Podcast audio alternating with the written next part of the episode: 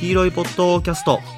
メイン MC の倉本です。この番組は語って楽しいきらびやかなポップカルチャー論からハードな現代社会をサバイブするための便利なライフハックまで友人同士で様々なテーマについてざっくばらんに語り合う番組です。さて早速ですけど、まあ、ゲストというかねあの番組の表記ではアシスタントってなってるんですけど紹介したいと思います。FJ さんです。はい、FJ です。今回もお願いします。お。願いします。どうですか最近？忙しいですか？そうね、年明けから、あのー仕事も、まあ、いつも通り忙しいというかね。まあというかうん大寒波よね。寒いよね。そうそう、あのね、今収録してる、この1月末は、夏うん。ね、結構寒くて、何ですか？あの電気代とガス代の。言われてるね。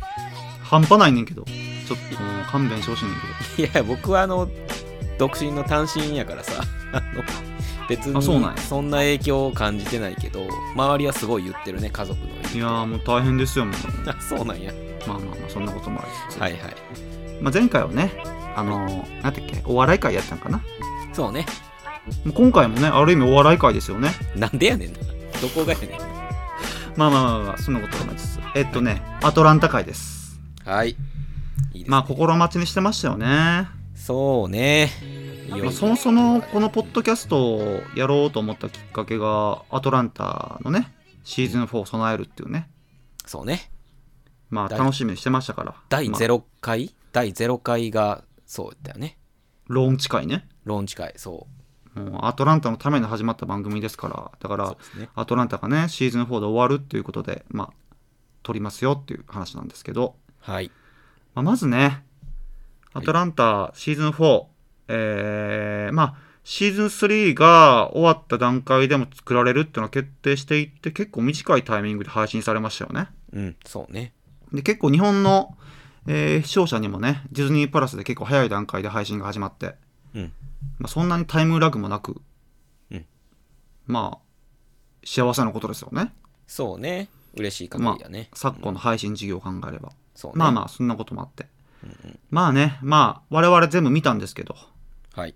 ちょっと感慨深いものがありましたよねそうね。なんか、終わっちゃったというか、あのーなんやろね。なんか、すごいこう、まあ、ちょっと言っちゃうと、こう、なんかい、あのメインのね、4人のキャストが、ちゃんと、ほぼ全部の回に、なんか出てるというか、な。んか大々演かなな、みたいな感じだね。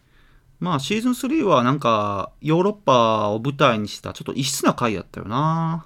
そうね、ちょっと、なんか、あのー本当にキャストが、メインキャストが出ない、なんかちょっとこう、派生の話みたいなのもあったのかなっていう印象ですごい異色のね、シーズンそうそう3やったけど、そうあのーねまあシーズン4はシーズン1シーズン2で作り上げた4人のストーリーのアークみたいなのを集結させるっていう意味では、まあ、すごいこうなんていうのかな、えーまあ、いい仕事をしたなと思うんだけど、まあ、シーズン3はシーズン3でね、まあうん。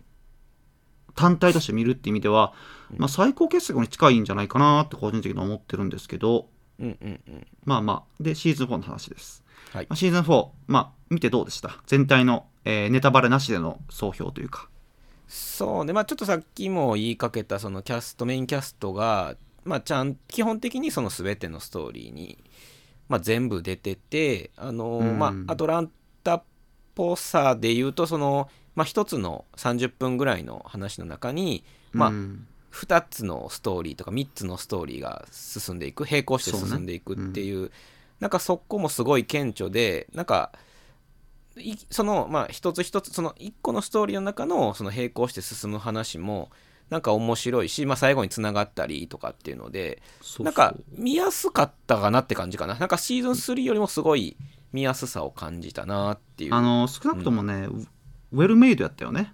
あそうね。シーズン3はきつかったよ正直。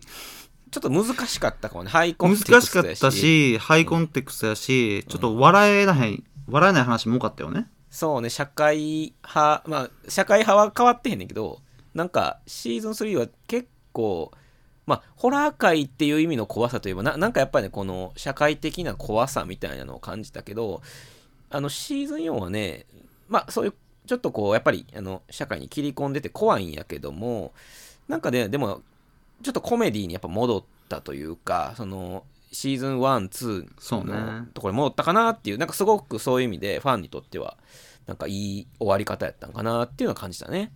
まあ俺もねほぼ同じ感想なんですけど、うんうんまあその、まあ、ちょっまあだからその、まあ、いろんな経緯があってこうなったと思うねんけど、まあそのチャイルディッシュ・ガンビーノ、まあというかドナルド・グローバーのそのなんていうかその最近の音楽活動に見られるちょっと投げやりな態度も相まってちょっとねなんかプロップスが下がってるじゃないけど、うんまあ、そのせいもあって、まあ、しあのシーズン1が始まった当初の熱狂的な反響は、まあ、特にはなく、まあ、とはいえ評価筋その,、まあ、そのクリティック界隈からは相変わらずシーズン4も絶賛やったなという印象やったなっていう感じなんですよね。ああ、そうなんやね。なんかもうクリティックは絶賛。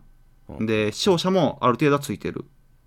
ただその視聴者数がまた爆発的に伸びたりっていうことは特になかったかな。なんか、あの、ツイッターとかで見てると、あの、ああのそのシーズン4やってたんやみたいな声が結構、なんかちらほら見かけられて、なんかファンでさえ、なんか公開されてること知らんかったみたいな ようなの、なんかね、多かった印象やったけどね。なんかね、あのーまあ、あれやね、ドナルド・グローバーがね、シーズン4の放送が終わった瞬間にね、ツイッター、まあ彼ツイッターしてるんですけど、まあすぐ消すんですけどね、そのツイートも。あのー、なんだっけ、 Atlanta wasn't for everyone? まあ要は要するに、アトランタみんなのためのものじゃなかったっていうね、その、えっと、ショーランナー自身のインタビュー記事をシェアしててね。そう、俺その記事読めなかったんやけどね。あのね。バルチャーって言って、あれ、ニューヨークタイムズがやってる、うんうん。なんか、メディアなんかな。まあ、あの、ほら、サブスクリプションサービス限定のみの記事やったから読めんかったんやけど、なるほどね。まあまあ、ちゃんとね、あの、ドナルド・グローバーも制作側もちゃんと、ある程度、なんかこう、シュリンクしていった、その、うん反響がっていうのは、ある程度把握してる、るんだなっていうのは分かったし、まあ別に拗ねてるってわけじゃなくてね。まあそもそも、これぐらいのなんか、ハイコンテクストで、黒人コミュニティの中でも賛否両論の話をうん、万人受けするわけにはいかんからね。そうね。うんまあ、まあ別に、しまあ俺ぶっちゃけで言うとなんか、なんていうんかな、美術館にでも飾れたいような作品やからね。ポップカルチャーといえども。いや、それぐらいの作品やと思いますよ。確かにねう。ん、って俺は思ったななか。なんかその、うんうん。ブラック・ライブズ・マター運動とかあったやんか。うん。まあ、そまあ、ね、シーズンそのシーズン3でもそういう話も出てたしね。出てたし、そもそも2016年に始まった段階で、まあ、第一次うん。ブラック・ライブズ・マター運動がすごいき機運が高まってる段階やって、まあ、そのなんか相乗効果もあってすごい、まあ、そのなんかオルタナティブなものとしてねうんうん。その批評性のあるものとしてすごい広まっていったものだと思うねんけど、まあ、一方で、ケンドリック・ラマー的なああいうなんていうかなそのブラックコミュニティにとって絶対必要なそのポップアイコンもラッパーもい,、うんいつつドナルド・グローバーみたいなが作るまあヒロムライとね一緒に作るアトランタみたいな、うんまあ、オルタナティブよね言ったらブラック・ライブズ・マター運動にか、に対する態度っていうとねじゃないとシーズン3のあのエンディングにはならんからな、そうね。まあほらあの0回目でさ俺がエンディング見てへんかったやん そうそうね。あれな。そうまああなた見てね一緒に、ね。そうそうそう。あの感想を言い合ったんですけどまああれすごいやんかね。まあ、あれ、あれはなかなかできることじゃないからね。確かにね。まあまあ、そんなこともありつつ。まあ、いはい。シーズン4はね、ちょっと、まあ、シーズン4はシーズン4で結構語りがいのある話が多かったなっていう印象なんですけど、まあちょっとね、ここから格論に入っていくんですけど、はい。まあ、ネタバレ全開で OK。いきます。はいはい。まずね、エピソード1ですよ。ねシーズンザ・モスト・アトランタ。タはいまあアトランタそのものっていうね。うんまあ、どう思いました？まあ最初なんか、ダリウスが家電量販店かなんかに、なんやあれ、フライヤーかなんかを返しに行くんよね。そうそうなんか暴動が起きてたよねなんかあれ結構ね、うんあれは、文脈的にはコロナ禍とブラック・ライブズ・マター運動のデモがエスカレートして、その、暴動の起こって略奪行為が行われてるっていう文脈やったと思うねんけど、なるほどね。結構ね、アメリカの治安悪いところだとね、結構頻繁に起こる現象らしい。あそうなんや。まあ特に、その、なんていうかな、暇を持て余したティーンたちがさ、うんうんノリで、なんかそう、略奪しようってなって、それが渦となって、なんかああいうショッピングモールを、なんかね、ツイッター流れてくるんですよ、そういうの。あ そそうなんやこんなことなってんのみたいなね。ちょっとまあこれは、日本じゃ考えられん。うん、うん考えられん。万引きとかそういうレベルじゃないからね。いや怖いよねまあいきなりそういう慌ただしいシーンから始まってでもダリウスはひょうひょうとしてるからさなんかな返品したいけどみたいな。帰な店入ってきて。うん、で、なんかあの、店員と少し静かに喋ってるやんか。うん。関係ない感じで。あ。あれもあるあるらしいですね。あそうなんや。もう暴動をもう横目に。店員、そうそうそうそう、店員はどうしようもないから、なんかもう苦笑いみたいな。な逃げていってな。そうそう。まあ、なんかね、うん。ダリウスはそういうこと、ちょっとね、ある、まあこれもね、ちょっと正直、そ、そこまでやるんやと思ったけど、うん。なんかその、車椅子に乗ってる白人の女の人出てくるやんか。そうね。あの人がすごい怖いというかね。なんかどこまでもついてくるというか。あれね、実際のある話だったんですよ。えそうなん？あれは、うん。えーな、何のデモやったかな？あれもブラックライブズ BLM ちゃうかな？デモに、うんかなんかに、まあ、その、それの BLM に賛同するか反対するかわからんけど、うん白人の車椅子に乗ったうんナイフを持ってるうん女の人が、うん映像がちょっとバズったことがあってね。あそうなんやあれリアルなんですよ。怖っそこまでやると思って。よういじったなそこいやー、それがすごいよな。なんかアメリカのドラマってな、そういうこと平気でするから。いやこうよういや炎上やろ。普通日本でこんなんやっいやたら、絶対そうだと思います。大炎上。いやでもその1話はさあのーうん。僕はもう単純にまず最初に初めて見た時は、うん、あのーホラー界ホラー界やと思ってうん、シーズン3のあの第1話目もホラー界やったやんか。どんなんやったっけ？あのーほらああえっとれね。はいはい。か川川の上でこう、はいほらお化けみたいな出てあれも実話ベースの話でしたね。なそうそうそうそう、うん。いやであのーまあ単純にその最初に見終えた感想はもうその世にも奇妙な物語的なあのーそのナイフ持った車椅子のおばちゃんがどこまでも追いかけてくるっていう ストーリーとあとほら、うん。えっとえっとアーンとあのーえっとバンか。バンが、うんうんあのまあデート的なことしてたらさうん元彼や元カノとかさ昔の友達みたいなのとさそう、言い合うっていうね。ずっとなんかその街ですれ違って会うみたいなあれも怖いやんそう、なんかしかも、バネッサの元彼は同じ職場で10年間働いてるっていうね。怖いななんか時間止まったよね、それみたいな。いやそうそうでそういう2つの怖いストーリーとえっとペーパーボーイがさあの、うん。ラッパーのあの、うん。な死んでしまったラッパーのこう歌詞通りにこう行動していくっていう。まあちょっとそっちはすごい寂しいしんみりするうーストーリーが進んでいってなんか本当にこう見た感想をあなんかあアトランタ戻ってきたっていう。もうそう、ほんまそうよね。うん。これこれみたいなね。うんそうそうそうそう。だからあの、ち、ううん。ん。あええでえであの、ちなみに、なんてっけ、ほら、えー、葬式してるやんか。うんで、あのラッパーの名前何やったっけ？ブルーブラッドか。ブルーブラッドの中身がおって、実はあれ、ラップしてる。うんうん。R スウェットシャツなんですよ。うーん。元、オットフューチャーのね。そうなんや。そうそうそうそう。R スウェットシャツが中に入ってあれラップしてるんですよ。架空の曲をね。あそうなんや僕あのブルーブラッドとしてあれあのこの曲かっこいいなと思ってシャザムしたけど出てこうへんからさ。まあかっこいい曲やからね。まあまあそのドラマ内のってことや。あそうなんや。そうそうそうそう。強力ですよ。へえすごいな。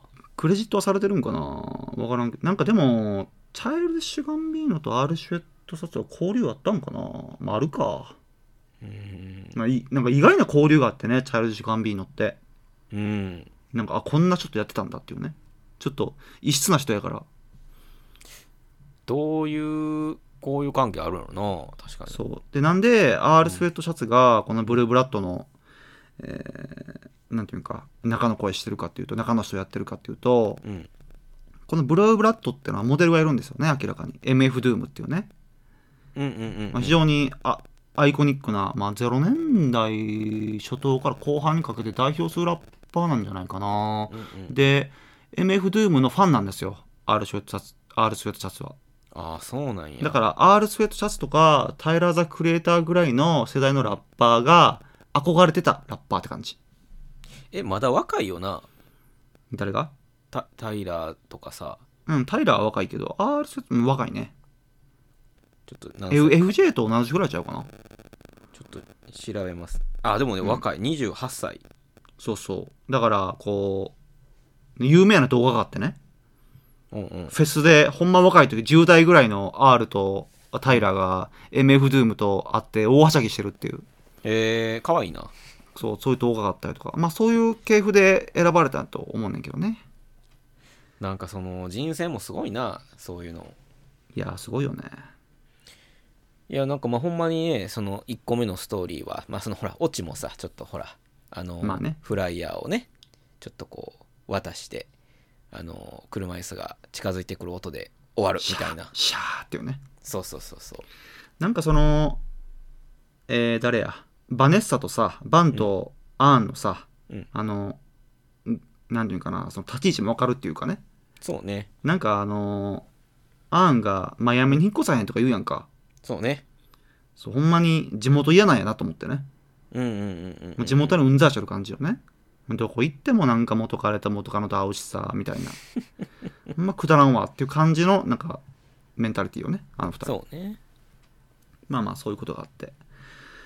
まあ他なんかあるかな？モストアトランタ。あーまあそんな感じかな。だからうん現実にあった時事問題をベースにしつつなんか発想を得てこういう話は書きたいってなって脚本書いてこう撮影と編集で撮って、まあ、っていうなんかもう典型的ないい仕事ですよねこれは。えちなみにさそのえっとその車椅子の白人のナイフ持ったおばちゃんさうん。それは現実におったっていう話だけどそその現実世界のそのおばちゃんはなんかどどういうひ人というかな何をなんか主張してた人なの？あ分からんわ。でもなんかうん英語の記事で読んだけどうんうん。動画はクリックしてないけどね。なんかでもおったみたいな感じやな。うーん。でも何かでまあ反対してる人は間違いない。そうやろな。えーそれまがあミミーム化されたみたいな話なうん。なんか俺も当時知ってたなそのニュース。あそう。思い出したって感じ俺も。だからうん。ミーム化までは言ってないけどそういうニュースはある程度こうの人に目に映ったニュースって感じかな。ミームにはなってないと思うんまあまあちょっとこうニュースのあれに一部出ててちょっと、まあ、バズってた人をいいじいじったんかな？どうなんやろな？うまあ風刺やろね。うん。まあ、まあだからこういう世界観を全部それごと全部風刺として描いてんのか。いや天天才でしょ。いや恐ろしいな。ようやるわ要はそういう時事ネタ絡めつつ、うん。MF ドゥーム R スウェットシャツの大ネタ使いしつつうんうん。なんか地元でスタックしてる2人の恋人みたいなのを映しつつ一つの物語として仕上げるっていうね。すげえな。ようできたプロ見事ですよ。うん。見事です。ね最後、最後の最後で被害に遭う人もなんか味があるやんか。その人生もそうやね。なんかね。かわいそうやななんか。そう。まあエピソード1ザモ素晴らしい始まりやったなと思って。オープニングにふさわしいよね。うん。帰ってきたと思ったわ。そうそう。で、はい。エピソード3「Born to Die はい」これはこれはあれやね。Y えー、ヤングホワイトえー、何やったっけ？映画。アバターやアバターそうそうそう。アバターなんやと思ってね。なアメリあポケモンポケンモンって言ってたやん。言ってたな。ポケモンっつってたな。ポケモン。ポケモンって言ってたな。まあこれどういう話かっていうと、はい。まあ、まあ結論から言うと俺の俺の解釈では、うん。黒人アーティストのキャリアパス問題かな。そうやな。黒人アーティストがある程度年齢にいって、うん。そのキャリアを重ねて、まあ、成功したんやけど行き詰まった時にどうするかっていう話ですよね。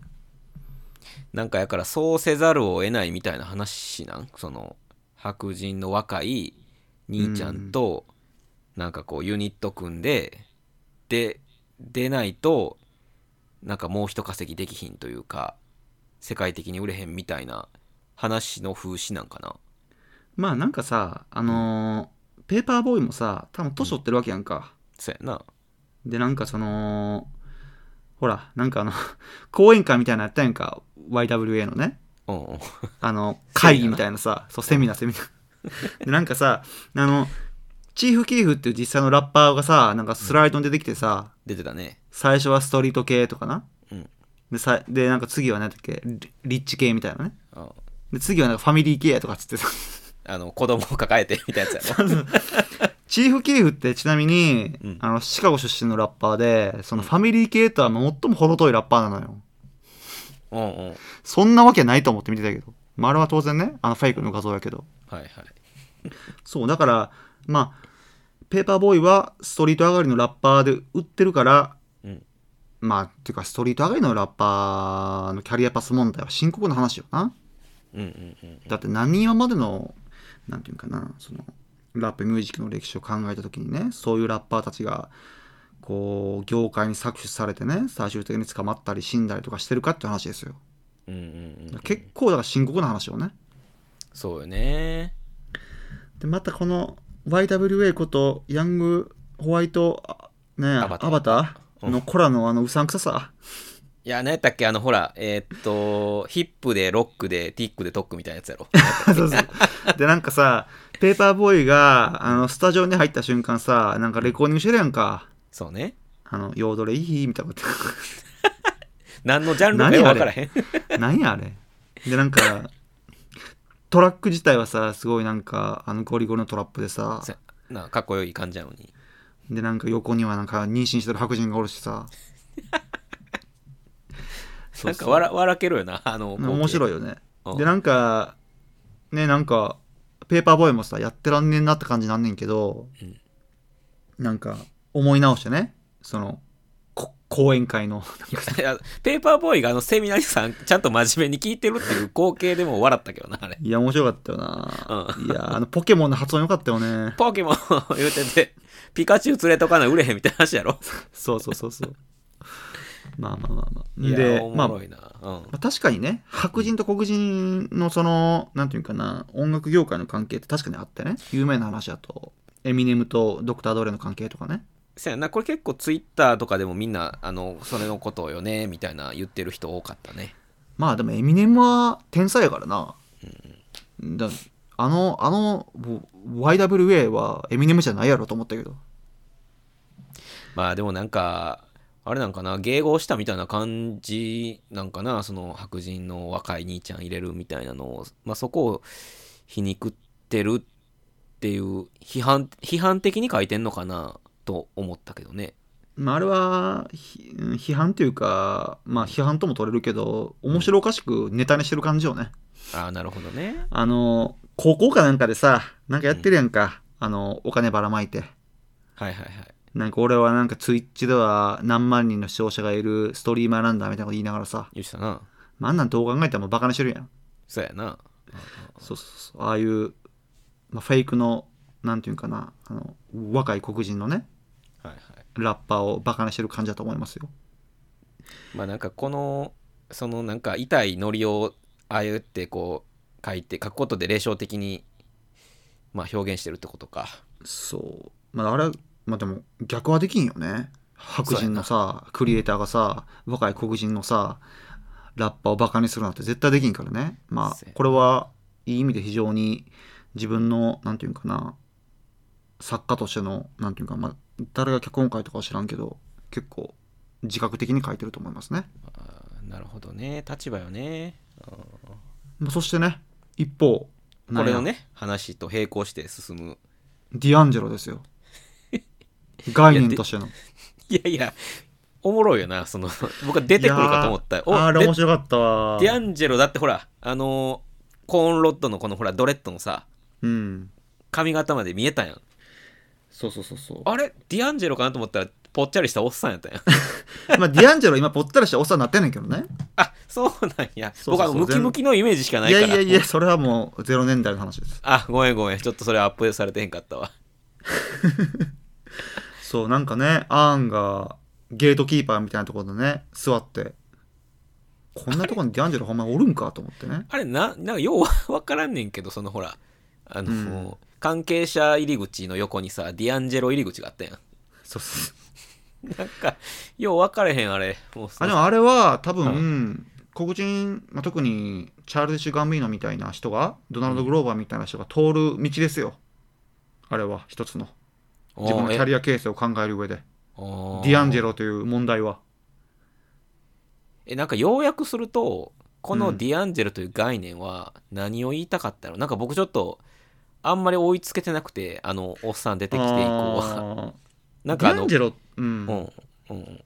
ディアンジェロってやっぱり最高じゃないですか。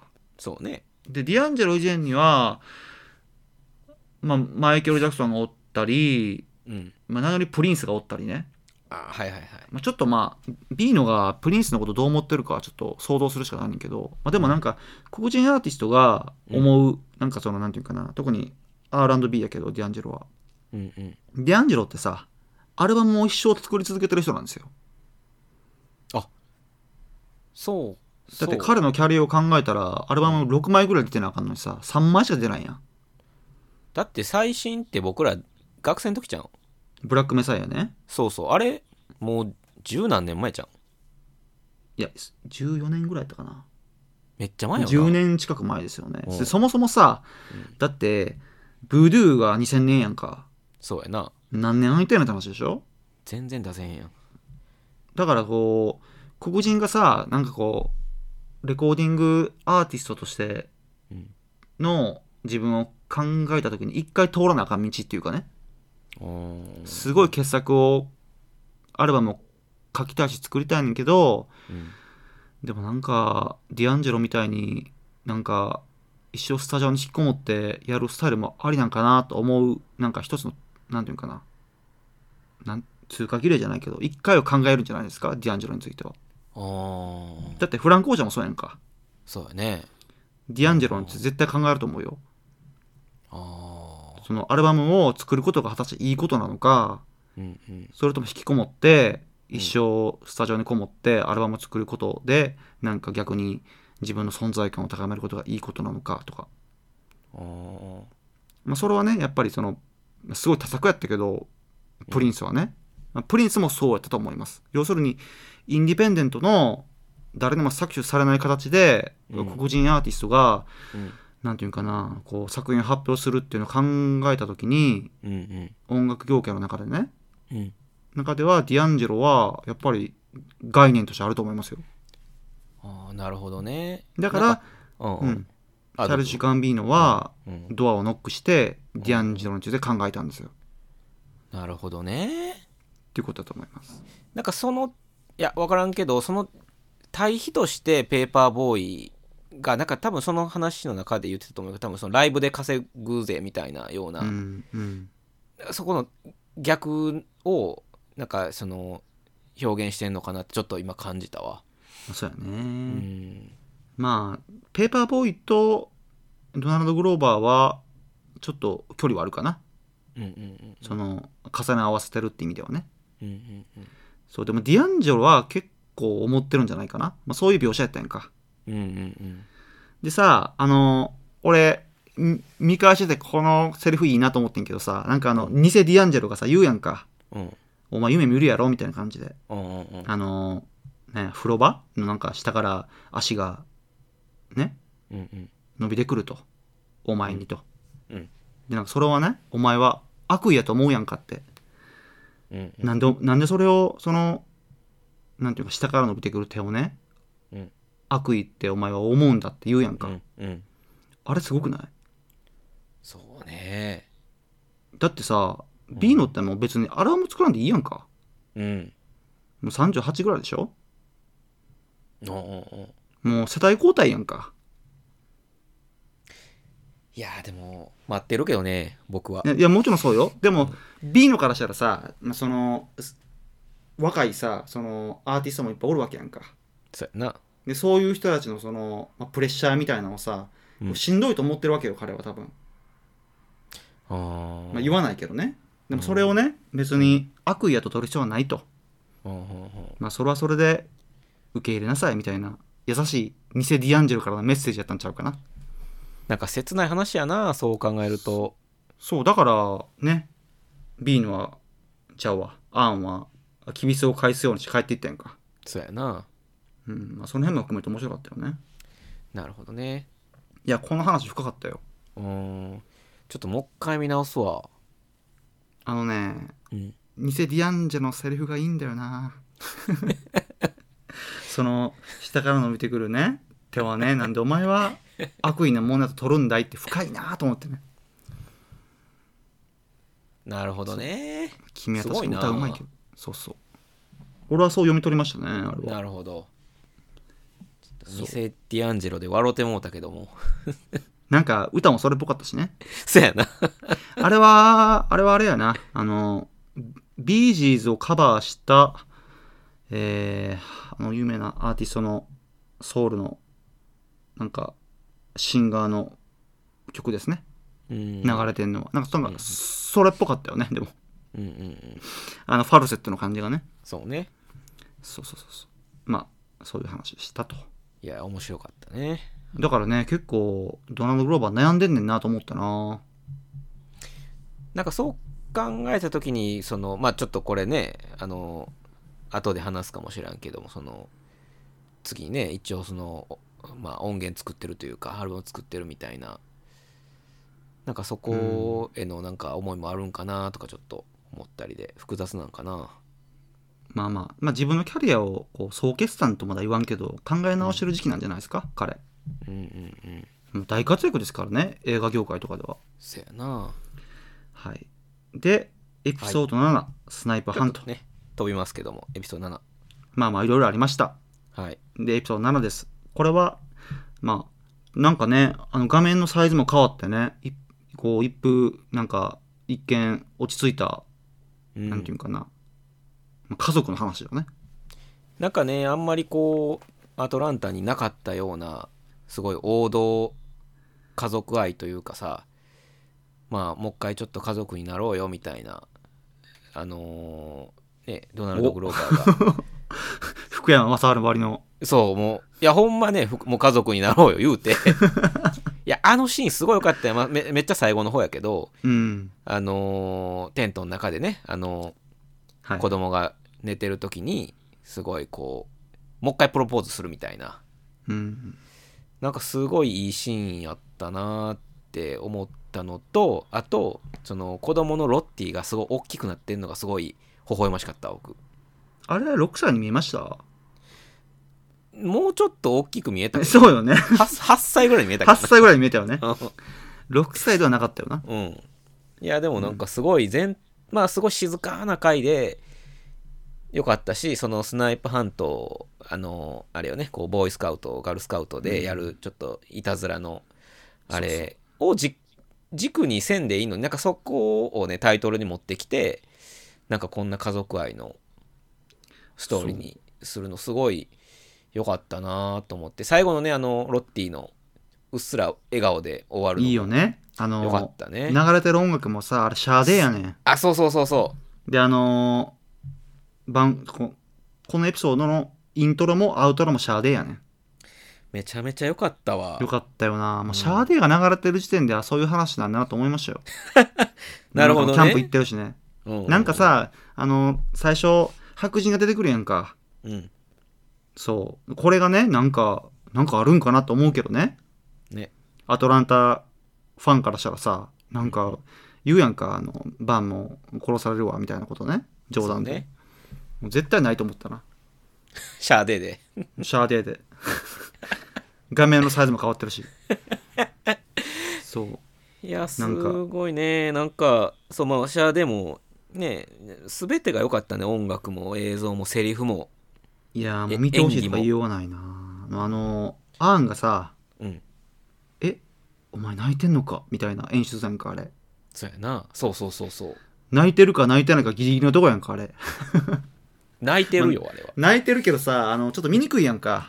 そうやな。涙がさあの、うんうん。とそうしてんねんけどあれは。うんうん。あれもすごい良かったな。でなんかその泣いててアーンがさちょっと目が潤んでてさ、うん。こうそう見えた瞬間にさパッて切り替わってさうん。バンの顔にね、うんうん。まあああいうの見るといいなと思うな。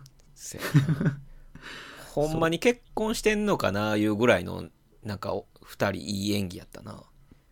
うん。よかった。なんかね。エピソード7でアーンとバンとロッティの話はね終焉を迎えたっていうね。ちゃんとそうね。円環をシ円環を閉じたっていう。そうねシーズン1からのまあ一応ね一応こうあったその二人のそうそうそう。恋愛とはだ書かへんけどもなんかねそこが一応ちゃんとあの終わったっていうなんか終わらせたというかねなんかダラダラと続いてる関係やったやんか。なあ。なんか一時切れてましたよバンも。そうやな。職失うしねバンそもそも。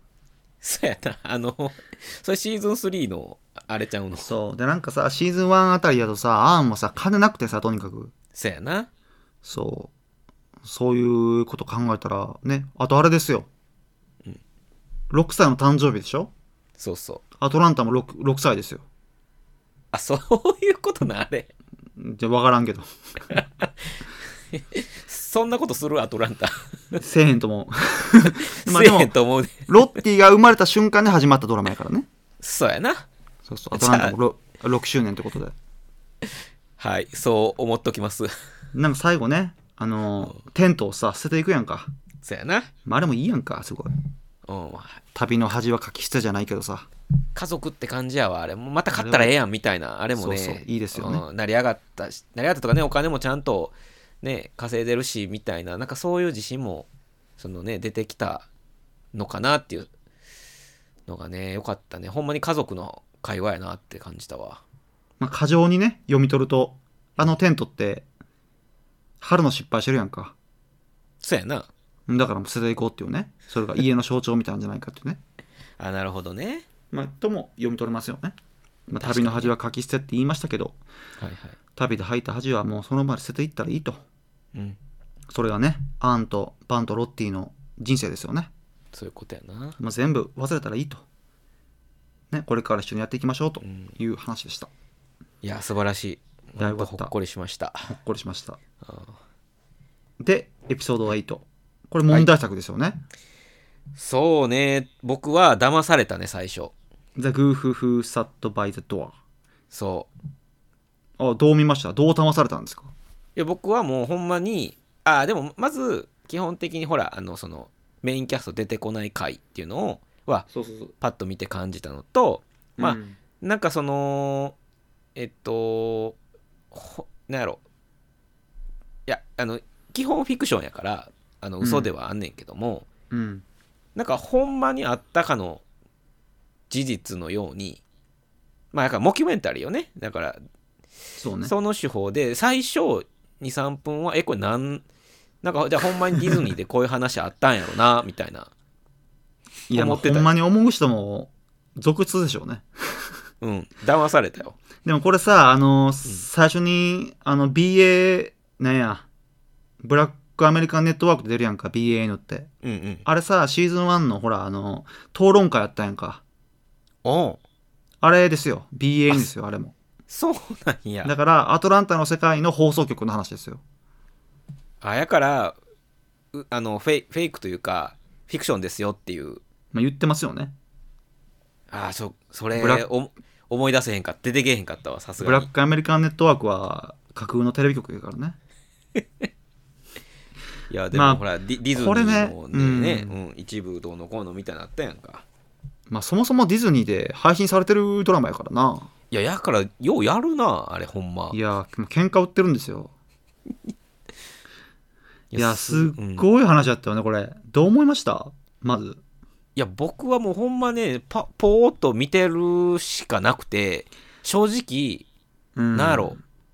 あんまり咀嚼できてへんというかあー。2, 回目まあ今日ちょっともう一回見たけどなんかねあんまりわけわからんと終わった。調べるのもめんどくさいしね。うん。あのーそうやな。うんまあまずほら冒頭さあのーこれ誰だっけ？主人公の名前。もうどうでもいいねんけど。嘘のやつやから。なんとかさんやろ？なんとかトムやったっけ？忘れたけど。そのうんうん。の幼少時代の話になってさうん。あのアストロボーイ？要は鉄腕アトムが出てくるやんか。そうやな。もうこの時点でガチやなと思いましたよ。えどういうこと？どういうこと？あの手塚治虫と、まあ、特に鉄腕アトムね。うん。手塚治虫が鉄腕アトムを作った経緯とディズニーってすっごい関係ある話なんですよ、なんか聞いたことあるなそれ、まあ、ちょっと省略しますけどね。話が長いから、うんうん。これはその日本のアニメーターその、ん。アニメーション映画の歴史うんひいては現在に至るまでのなんていうかなアニメの産業構造をある意味決定つけた歴史的な事件ってねそもそもあの鉄腕アトムって、うんうん。まあ、手塚治虫の怨念みたいなものですけど、はいはい。まあ、有名な話なんですよ。うんうん。でこれをね誰が考えたんかなってあこれ脚本はドナルド・グローバーやねんけど、うん。まあでも知っててもおかしくないんかな。さすがにヒロムライ的な人が助言してると思うけどねまあ日本日本の的なこう人人が。そう。そのアメリカの作家の中でどれぐらい手塚治虫とディズニーのなんていうんかな切っても切り離せない環境を知ってるんかなと思って、まあ分からんねんけど。うん。まあねそのアストロボーイが出てきた時点では結構ガチなんやなと思ってすごい前のめりにななったんですけどね僕は。なるほどね。これねちなみになんかさ、あのあグーフィームービーっつって要はこうグーフィーとグーフィーの息子をを主人公にしたアニメを作るって話なんか。主人公が、ね。うん。これちなみに実際にあった映画ですよね。なるほど。要は、うん。多分あグーフィームービーっていう映画のことを知ってて、まあうん。思い出してあこういう話ができひんできるかもしれんみたいなことで作り始めたフェイクドキュメンタリーだと思うねんけどなうーん。そう結構ねテーマもなんか多岐にわたっててさうん。な結構しその話的にはディズニーの CEO になんかある、なんかボンミスによってさ役員会によって選ばれた黒人のアニメーターが、うん。こう活躍しうん。自滅していきうん。破滅していき、うん。で彼が実現しなかったじゃあえっと実現しようとしていたそのアニメーション映画が、うん。なんていうかな白人による改ざんでうん。我々が知ってるあグーフィームービーになるっていう仕立てのフェイクドキュメンタリーですよね。うん。まあ実際なかったんですけどねそんな話。うんうん。そもそもそのなんていうかな。まあなかった話じゃないですか。うんうん。その黒人の CEO なんておったって知らんしねいやそう。僕はおったと思ってたらちゃうかった。わ 調べたおらその後。おらあ分かる分かる。俺もちょっと俺もちょっと調べたよ。うん。でこれ面白いのがさその実際の時事ネタ、うん。結構挟んでんのよね。うんうんうん例えば、えーロサンゼルス暴動とかさ。はいはいはい。あれ実際になった事件やし。うんうん。あと一番最初に出てくる女の人おったやんか。あの語り部みたいなあのー花ピアスのおばちゃんやったそうそうそう。あれはニューヨーク・タイムズの有名な記者です。あそうえだってところどころ本人出てたやろ？あのいろんな出てた出て。人。たあのねコメディアンとか。そう歌手とかね。の。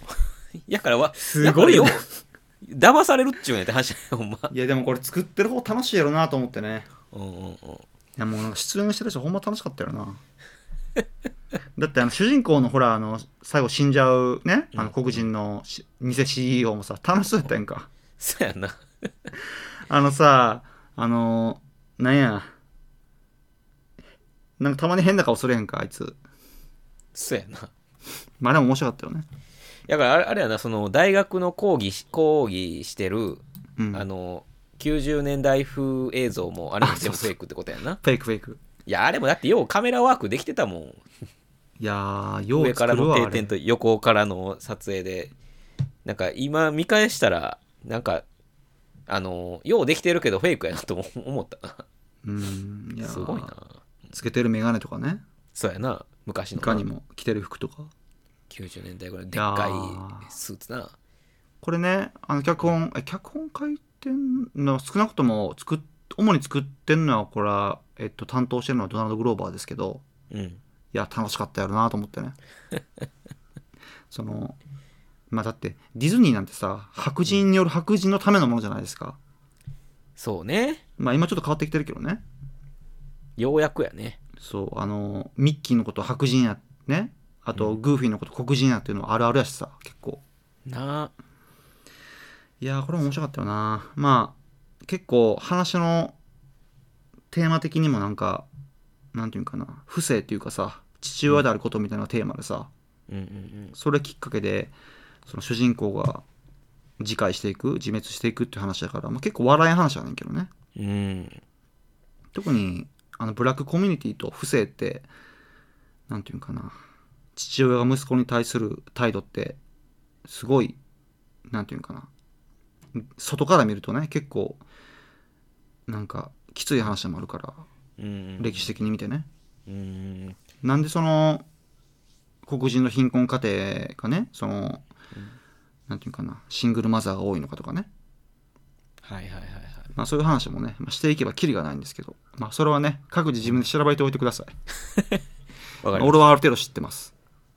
知ってるというか。うん。うん。はい。もう一回あのもう一回ちゃんと見直そうかな。いや面白かったなあのーいやだからねこれ多分起点はやっぱりそのあグーフィームービーっていう実際になった映画やと思うんですよ。うんうん。でグーフィーが黒人をレペゼンしてるっていうのを思いついてまあある程度ねうん人口に感謝したことを、えー援用して思いついたフェイクドキュメンタリーだと思うんだけどまあ傑作ですよね、うん。まあ、問題作っていうか傑作やな。なるほど。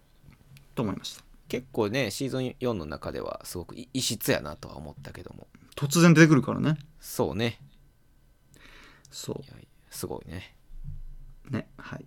でエピソード10ね。It was all a dream. どうですか？もう俺はね全てで分かりました。あのサムネとうん。タイトルで全部分かりました。もう見た時点で分かった。うん。あなるほど。そういう話ねと思っていやでも僕は「It was all a dream」は信じてないっすよ。いやいやまあまあそうね。うん。まあまあまあ。まああのー結構エモい話だったよね。そうねなんか改めてちょっともう一回見返したんやけどなんかすごいあのなんかねか多分ね3回目見たらもっとエモく感じるかもと思った。いや俺最後さ、うん。あのピンクのさマセラッティでさうん。助けに来るやんかダリウスが、うん。もう大好きですよみんなダリウスのこと。そやな。でこれダリウスが主人公の話なんですよ。なったな。そうなったな。ね。でなんかドリフトみたいにしてさうん。バーッと走っていくやんか。うん。煙上げて。でなんか、ポップアイって言ってなんかねあれルイジアナチキンかなんかをさ食べていくあの4人のさあれを捉えるやんかカメラが。みんなみんなテンション上がってたもんな車の中で。ですんごいエモくったーみたいな幸せそうでよかったなと思って。うんうん。本当にねアトランタっていうねドラマとなんていうんかな見てこれて。ね。そうね、長かったけどね6年間。まあ実質4年ぐらいですけどね。そうやな。あのー僕もその教えてもらって。そうそうそうそう。で言うと多分4年ぐらいやけど。まあでもそうね。なんかすごいダリダリウスで終わらせたというかなんまあかそこのし、まあもともとほらそのいとこ同士のドラマやと思ってたけどあのアーンとねあるの。うん。なんかダリウスで終わらせるっていうのがなんやろな。まあその「It was a Dream」かどうかは置いといてなんかそこの振り切り方っていうか、多分制作陣においの中かっていうのは想像やけど制作陣において多分ダダリウスが一番好きなキャラクターなんやろなっていうのを感じたな。いやそうですよだってこれうん。監督してるのがヒロ村井でうん。脚本がドナルド・グローバーですよ。最終回は、うん。だからもう総決算、な。うん、最終回用のエピソードって感じ。そうやな。なんかほらあの寿司出てくるやんか。ちょっとね僕らにとってあのきつい部分もあったかもしらんけどね。あそう。あれはだってヒロ村井とドナルド・グローバーのクロスオーバーって表現やったんじゃないの？そうか。黒人が寿司握ってるっていう話でしょあれ。うん。まあ黒人同士も敵にとみなしててみたいなような話したよね。そうそうそうそう。なんかどこどこ地方の黒人はどうでみたいな。あれは要するにそういうことだと思うな。やっぱりヒロ村井とドナルド・グローバーのあのコラボレーションとなんていうの象徴なんていう象徴としてのあの黒人が寿司握るっていう話だと思うけどな、なるほどね。そうそう。結構ね。でもねなんかペーパーボーイはチキンが食いたいんやっつってね。なまああれあもなんか、ね、な。でなんかさ途中から出てくるやんか、なんか説教じみたなんやオーナーみたいなやつが。そうね。あの日本の寿司職人に俺はね習っててみたいなようなやつなんかすきやばち二郎の話するやんか。そうそうそう。そうそうそう。金山な、面白かったよね。うん、あれは何なんかな？あれもやっぱりドナルド・グローバーのオール対応なんかな？やっぱりある程度ドナルド・グローバーが普段考えてることをレベゼンしてるんちゃうかな、うんなるほうどね。ん、を他の人物に託して語らしてるっていう描写でもあったんちゃうかな。いやようできてんな。なんかほらダリウスがさうん。あれお兄ちゃんお兄ちゃんやと思うんだけど家族やね。お兄訪ねるやんんか夢の中でさ、うん。ね。もう泣きそうになったわあれ。そやな。ママが恋しいと。そうね。いやー、まあ、あれね明らかになんかねほらなんかね。ダリウスってナイジェリア移民やんか。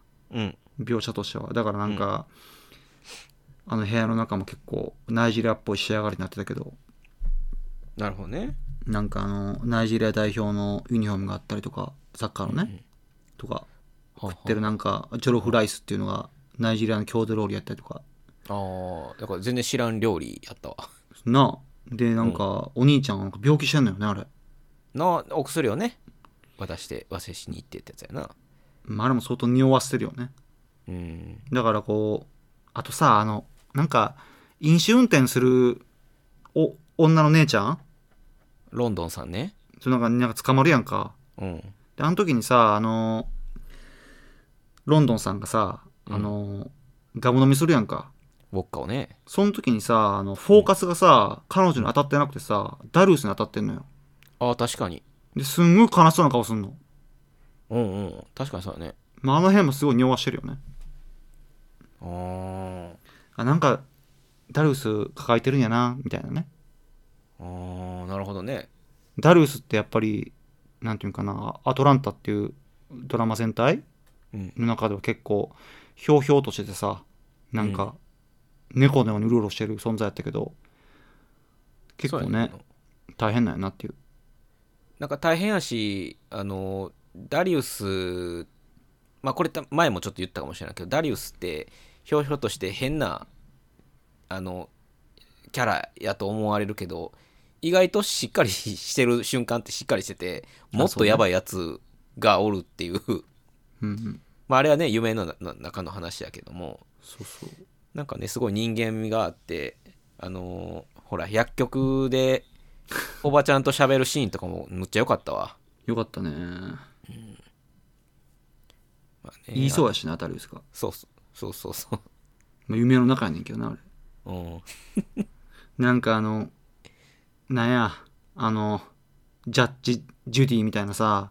ドラマのやつやあろれどういう感じなんかな？なあれ要は日本で言ったら昼間にやってるなんやあの名取裕子が主演してるようなドラマなんかな？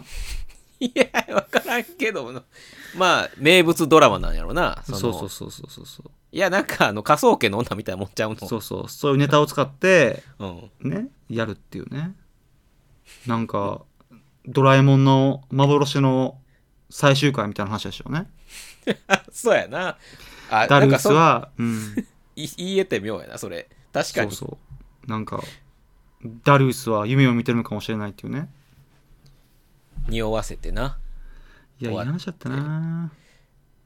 そうね。だからすごい終わり方僕一回見た時はうん。あ終わったって感じてあそうなんや。ん。うんあよかったけどね。その総論よかったけど、でもまあちょっともう一回そのね見てみたらなんかその一個一個のその言葉をすごく重く感じたりとかなんかそのダリウスの悲しげな顔もそうやしそうですようーんなんかすごいなんかもう一回見た時にすごいハッとしたね。そうちゃんとねあの、うん。視聴者に見てほしいところはカメラゆっくり寄ってるからね。うん。あの部屋でお兄ちゃんの部屋でさあの写真眺めるやんか、家族のね。あのシーンとかすごい意味深に撮ってるからうんうんうん。ゆっくりカメラが寄ってってね。ここ見てくださいよみたいな感じで。そうね。まあなんかあれやな。やっぱヒロ村井とうんドナルド・グローバーのコラボレーションは偉大やったなと思いました。えこれ今後なんかそのコンビはさそのなんかまた映像撮っていくみたいなあんの？あーえっとドナルド・グローバーは、えーまず映画で言うとうん。うーんえー、スパイダーマンのうん。えー、あれねあソニーがやってる方ねうんうん。がやってる方の MCU じゃなくて。うんうんうんスパイダーマン映画の、うん。えーなんかそのヴィランが主人公になってるシリーズがあんねんけどいろいろう。ねそれの主役やったりとか。あそうなんや。あとミスターミセス・スミスっていうあの有名な、うん。えースパイバディものの、うん。えードラマシリーズがあって。うん。今作ってて、うんうん。まあ、リメイクやねんけど。うんうんこれコメディが貴重でうん。なんかスパイ同士なんか結婚してんけど実は敵対するスパイ同士だったって夫婦のコメディドラマシリーズではいはい。これ相手役がドナルド・グローバーのアジア人です。あそうなんや。日系の。えこのブラピのやつ？そうそうそう。それのリメイクかな。あそうなんや。それをねアマゾンプライムでやっててうーん。今多分今年中出るんちゃうかな？うーんそうなんや。これねあの、えーさっき調べてんけどな。有名な、えっと、ペン15っていうね有名なドラマシリーズを撮ってるうんうん。女優さんなんですよ。相手役が。マヤ・アースキンね。そう。マヤ・アースキンね。日本やと全然有名じゃないけど。お知らん。あのねペン15っていう相当尖ったドラマがあって。うん。今ちょっと見てんねんけどねあそうなんや。予習予習がてら。予習で。DVD を手に入れて。英語字幕で。い や面白いですよ。あそう。狂っ狂ってます。あの下ネタ満載です。そういうタイプの役者さん。だかあそうなんや。らほんまになんかアジア人と仕事するのが好きなんちゃう？うーん。単純にそうやと思うな。いやだからヒロ村井との出会いがほんまに大きかったやと思うわ。うーんなるほどねなんかねあのヒロ村井と一番最初にやったドナグローバーがねうん。空港まで迎えに行ってね。うんうん。ヒロ村井ってほらあのミュージックビデオ撮ってる人やったから。はいはい。あの業界アメリカとかもね。そうそうそう。業界内では有名やったんですよ。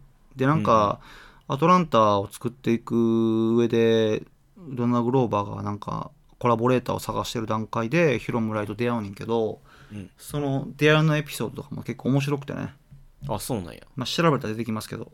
うんうんうん。ななんかねひヒロ村井がなんだかなザナックスって言って要はこう精神安定剤を飲んでる状態であっておうで飛行機の中でワインが進み、うん。で気絶するんかな確か。あ薬効きすぎてってこと？それお酒あ飲んで、の薬とザナックスで相性良すぎるからね。ああでドナルド・グローバーに解放してもらったっていうね。あそうなんや。もう漏らしまくりですよ広村。井っていう記事を読んだ気がするインタビュー記事で。あそそうなんや。そうそういう結構ね衝撃的な出会いをしててね。想像してくださいよ。運命ヒロヒロ村井の世話をするチャイルドシュガンビーノいや想像つかへんわ。ね。いやいいよね。憧れるわほんま。なんかこういう才能のある人たちがこれだって脚本もさいろんな人が書いてるやんか。うんうんうん。書いてるんですよ。その監督もいろんな人がやってるしね。うんうん。そういう人たちがさチームになってさなんかそのライターズルームって言うねんけどうん。なんか一緒に集まってさ会議とかやってさうんこれこれこうしようってさそのコラボレートしてねうん。なんかその一つの映像作品を作る。うん。でそれに予算が投じられてうん。なんか俳優が演じてっていいよね。いやーどんねその会議なんかどれぐらいで決めんねやろな一個のストーリー。いやどうなんやろな。脚本とかもやっぱりどんどん手直しするやろから脚本一人で書いてる、まあ、最終的に一人のその署名になると思うけど全然こうした方がいいああした方がいいっていうアドバイスは当然あるから本当に共同作業なんやと思うわ。めっちゃいいチームやの楽しい。なんかねインスタに上げてますよ。あチャルシュ・そうなんやガンビーノが。ライターズルームっつって。一緒の部屋でなんかやってる。めっちゃいい写真なんでぜひ見てください。わかりました。まあまあまあ。終わったなって感じですよ。そうね。なんか感慨深いというかね。